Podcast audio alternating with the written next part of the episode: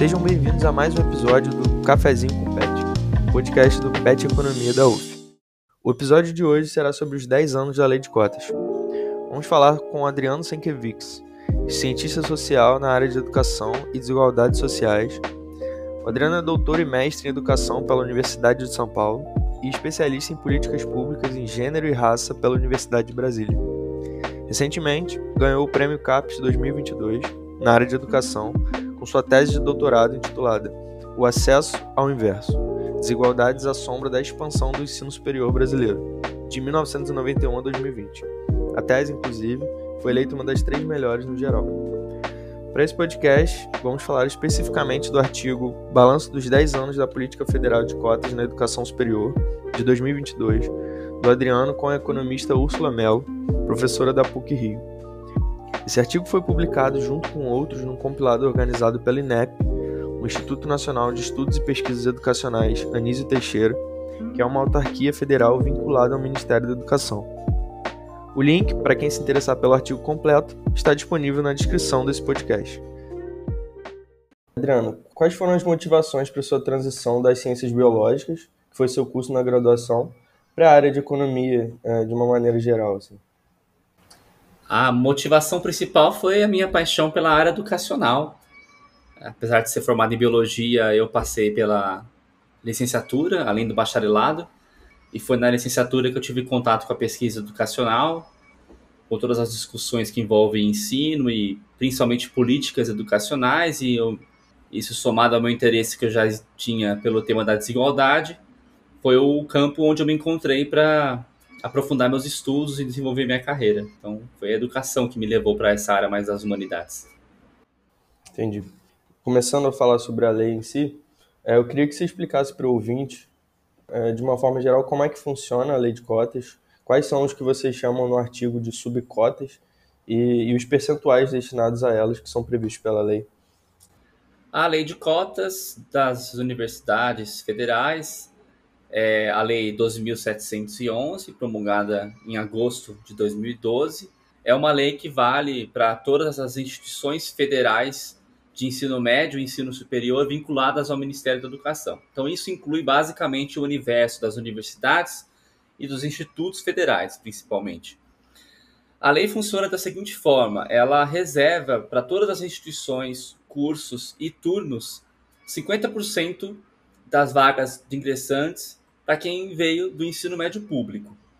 E dentro desse contingente de egressos do ensino médio público, há uma aplica-se as subcotas. Então, metade desse grupo deve também ter uma renda domiciliar per capita igual ou inferior a um e meio salário mínimo. Então, um recorte de renda dentro desse contingente de quem veio da escola pública. E tanto no grupo de baixa renda quanto no, nos demais, aplica-se subcotas raciais e subcotas para pessoas com deficiência.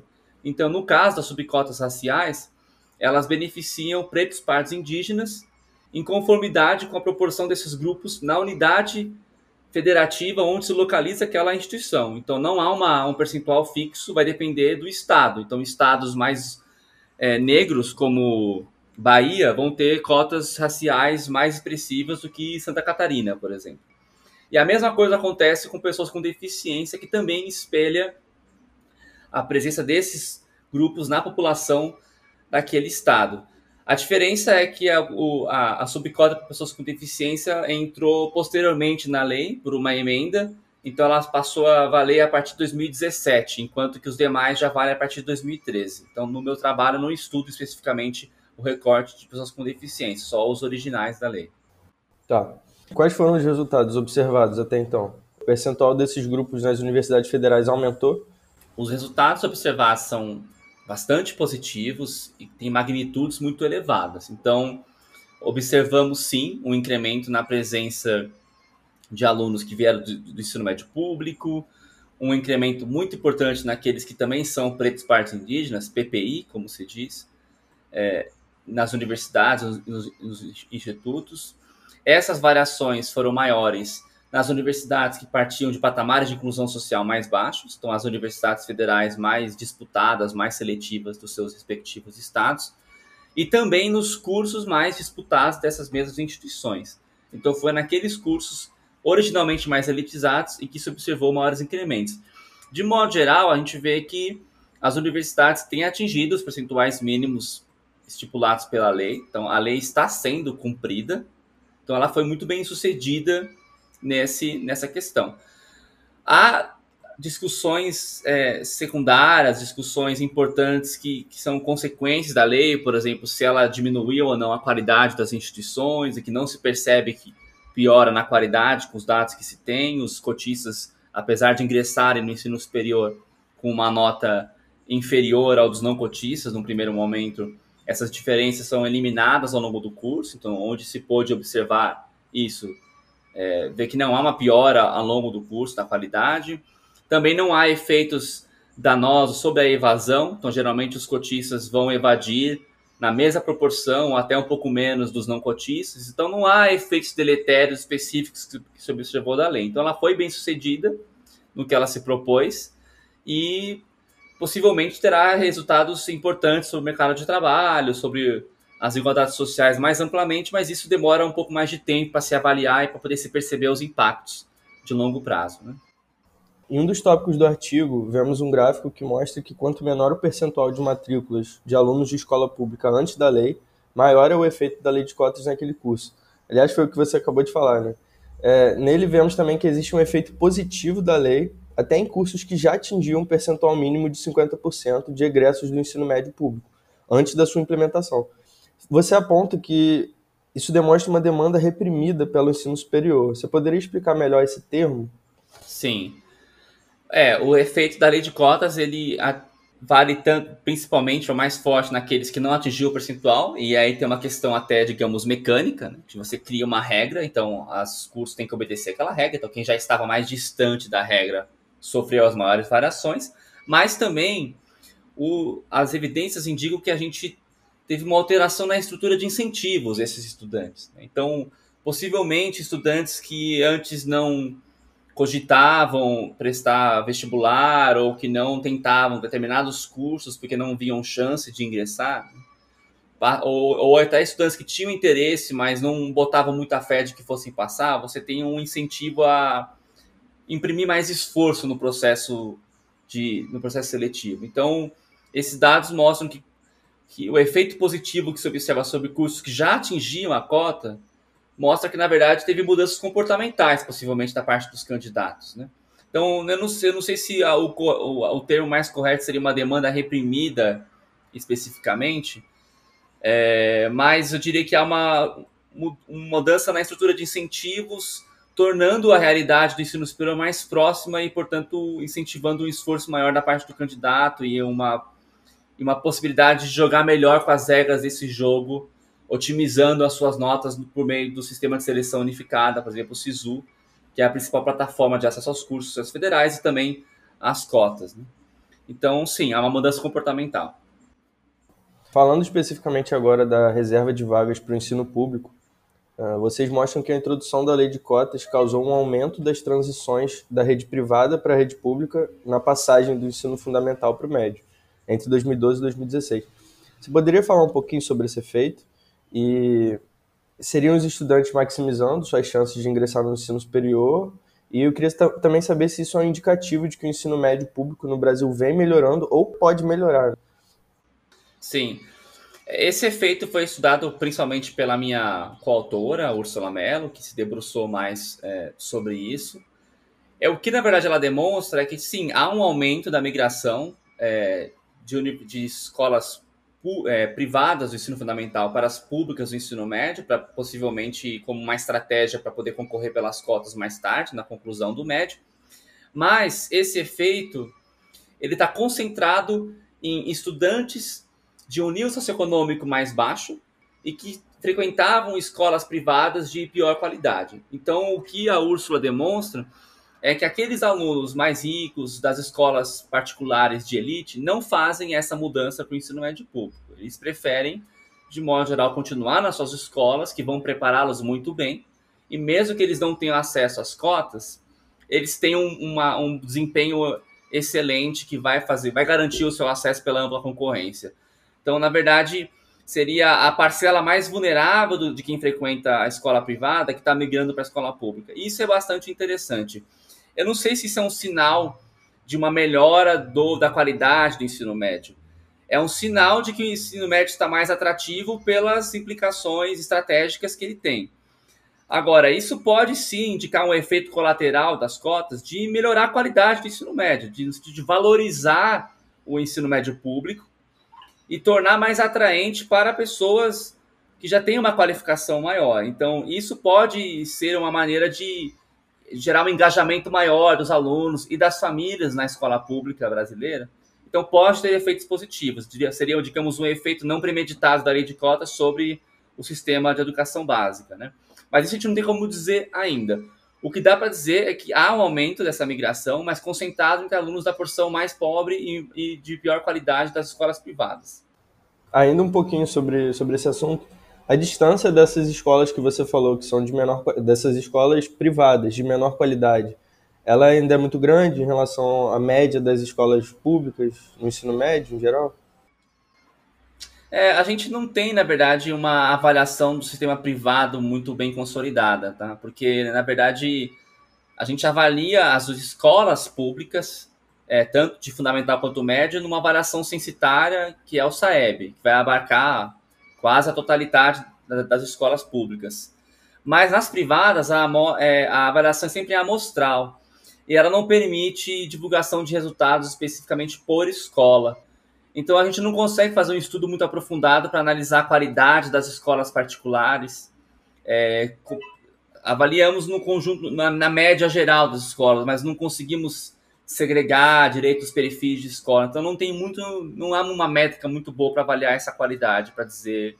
Então desconheço estudos que, avali, que mostrem se está tendo uma redução ou não dessa diferença entre públicas e privadas. No artigo, vocês mostram evidências de que, apesar de promover avanços quanto ao acesso de estudantes de baixa renda às universidades federais, o recorte de renda da lei de cotas de um salário mínimo e meio ainda beneficia desproporcionalmente alunos que não pertencem ao grupo mais vulnerável é, dentro desse recorte. Então, quais seriam as alternativas para aumentar a inclusão desse, desse grupo? É, o problema do recorte de renda é que ele é muito abrangente. Ele já pega, na verdade, uma grande parte dos candidatos ao Enem e já representa uma boa parte de quem ingressa nas universidades. Só para a gente ter uma ideia, cerca de 88, 90% dos, dos participantes do Enem tem uma renda que se enquadra nesse recorte de 1,5 salário mínimo per capita. Mais de 70% dos ingressantes das federais já, já tem essa renda. Porque, na verdade, o Brasil é um país muito desigual, e é uma renda superior a 1,5 per capita, praticamente te coloca no 20% mais rico. Né? Então esse critério de renda ele é um pouco aleatório, né? Ele dialoga com critérios adotados por outras políticas, como o ProUni, que também tem esse, esse critério para as bolsas integrais, e outros programas como o PINAIS, de assistência estudantil, mas ele de fato não é muito bem focalizado no sentido de pegar, por exemplo, a porção, a metade mais pobre da população brasileira. Certamente não. Então, é, a, a, o que poderia ser feito para aumentar a inclusão desses grupos mais vulneráveis, mas nem eu nem a Ursa somos muito é, é, convictos né, nisso, seria possivelmente reduzir o critério de renda, né? ou seja, cortá-lo é, para rendas mais baixas, ou adotar um, um corte mais baixo, por exemplo, de um salário mínimo per capita, ou até menos do que isso. Mas primeiro teria que ser analisado bem o perfil de quem conclui ensino médio no Brasil, porque já é, uma, já é muito seletivo. Né? Uma boa parte das pessoas mais pobres nem sequer concluem a educação básica no Brasil. Se a gente pega, por exemplo, os 20% mais pobres da sociedade brasileira, da juventude, dois terços não chega nem a concluir a educação básica. A gente tem um problema de seletividade socioeconômica que é anterior ao ingresso nas universidades. O desafio é garantir que as pessoas concluam a educação básica, o ensino fundamental e o médio, e que tenham um desempenho razoável, um desempenho aceitável no final da sua escolarização. Isso não acontece. Então, para além desse desafio da educação básica, eu não sei se a gente consegue reparametrizar muito a lei de cotas, se a gente vai conseguir resolver isso na transição para o ensino superior especificamente. Eu acho que a gente já tem um critério interessante que é a questão de escola pública, né? A gente só pega pessoas desse recorte de renda que vieram da escola pública. Então isso já dá uma selecionada um pouco, porque você praticamente não vai ter pessoas muito ricas frequentando a escola pública. Tu já tem um corte ali, a, o critério de escola pública já é um filtro socioeconômico interessante. Então, é, eu, não, eu, eu, tenho que eu tenho críticas, reconheço limites a esse critério de renda, mas eu não sei se a gente vai conseguir melhorar muito só ajustando ele, entende?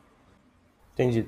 Falando agora sobre a reserva de, de vagas para pretos, pardos e indígenas, Conforme a legislação e, e, como você disse anteriormente, o parâmetro para a composição racial é, definido pela lei de cotas se baseia na proporção da população do respectivo grupo, de acordo com o último recenseamento demográfico disponível, que no caso é o Censo Demográfico de 2010. Como, como corrigir essa defasagem e garantir uma equidade racial mais justa? É, esse critério, essa questão é muito fácil de ser corrigida na realidade. Ela pode ser tranquilamente feita por uma emenda à lei. Na verdade, o problema está na, na origem, né? Essa coisa de ancorar a, a, a, proporção racial no último recenseamento demográfico já é, em essência, algo ruim, porque ele é, ele é feito de 10 em 10 anos, e isso se agravou porque o censo não aconteceu em 2020, nem em 2021, está acontecendo agora. Então, os primeiros resultados vão ser divulgados a partir do ano que vem. Então, na verdade, a melhor maneira de corrigir isso é ancorar numa PNAD. Né? A gente tem as PNADs contínuas, que são realizadas ininterruptamente desde 2012, mesmo durante a pandemia elas aconteceram, é claro com, com limitações metodológicas, mas aconteceram. Então a PNAD ela tem representatividade estadual, então ela permitiria compor esse retrato de pretos pardos indígenas por estado atualizada uh, trimestralmente. Na verdade, a gente poderia pegar uma pinagem anual e com isso a gente teria um critério mais é, próximo da realidade racial do Brasil hoje. Isso é uma questão importante porque a população brasileira vem mudando a sua classificação racial ao longo do tempo, com um aumento expressivo da presença de pessoas pretas, pardas e indígenas, principalmente pretos e pardos, nos últimos anos, últimos 20 anos, e que decorre de mudanças na maneira de, de, na identificação, na maneira como elas se percebem racialmente. Então, não é uma mudança derivada, por exemplo, de casamentos interraciais ou de taxas de natalidade diferentes da população branca e negra. É uma mudança mais de, de auto-pertencimento. Né?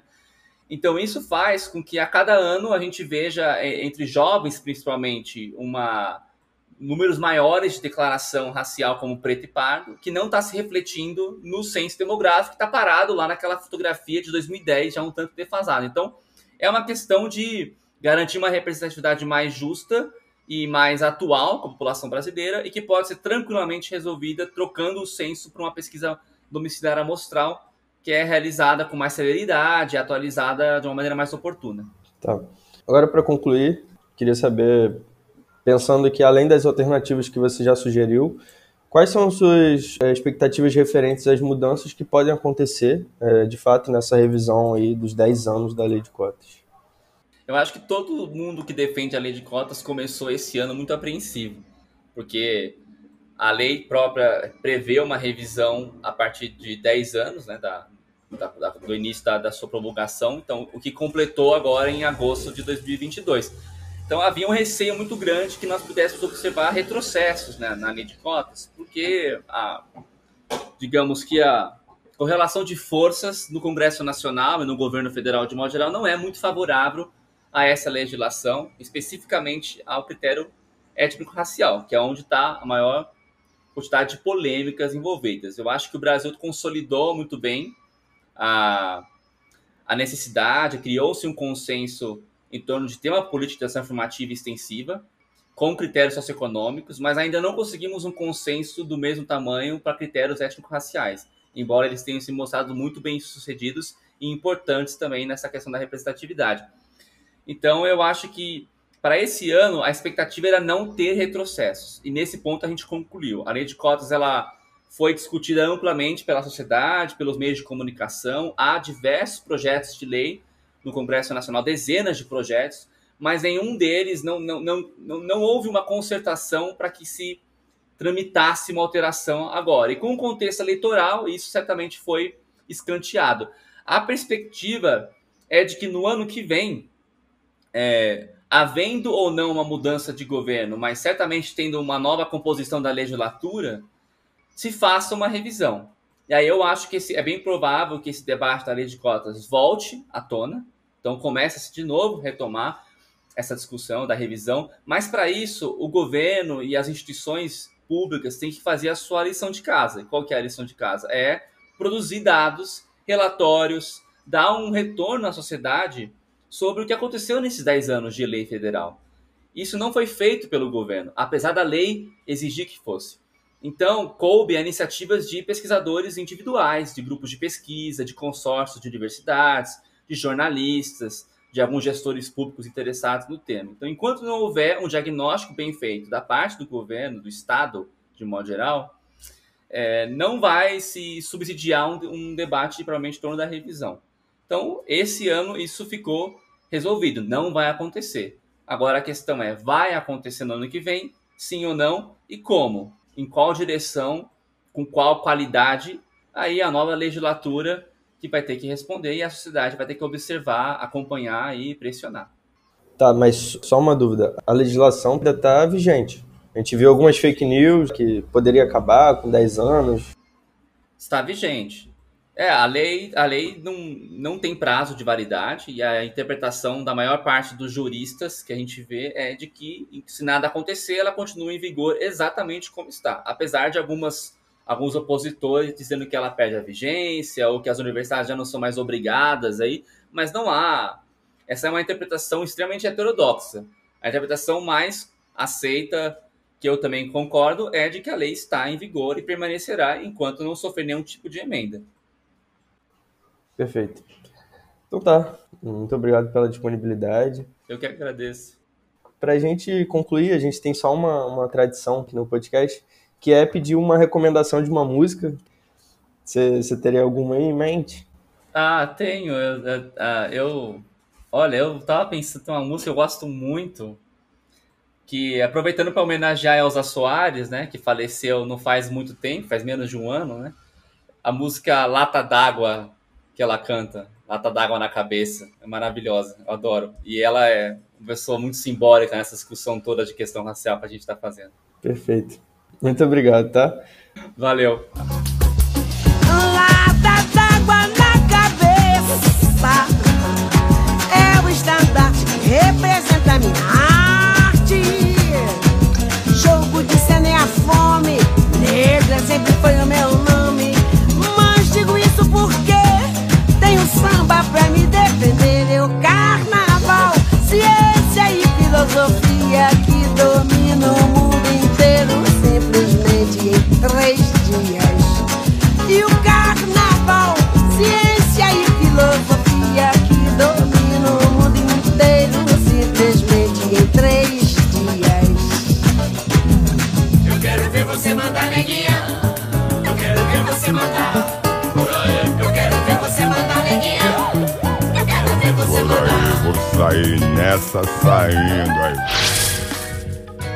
Cafezinho com Pet, o podcast do Pet Economia da Universidade Federal Fluminense.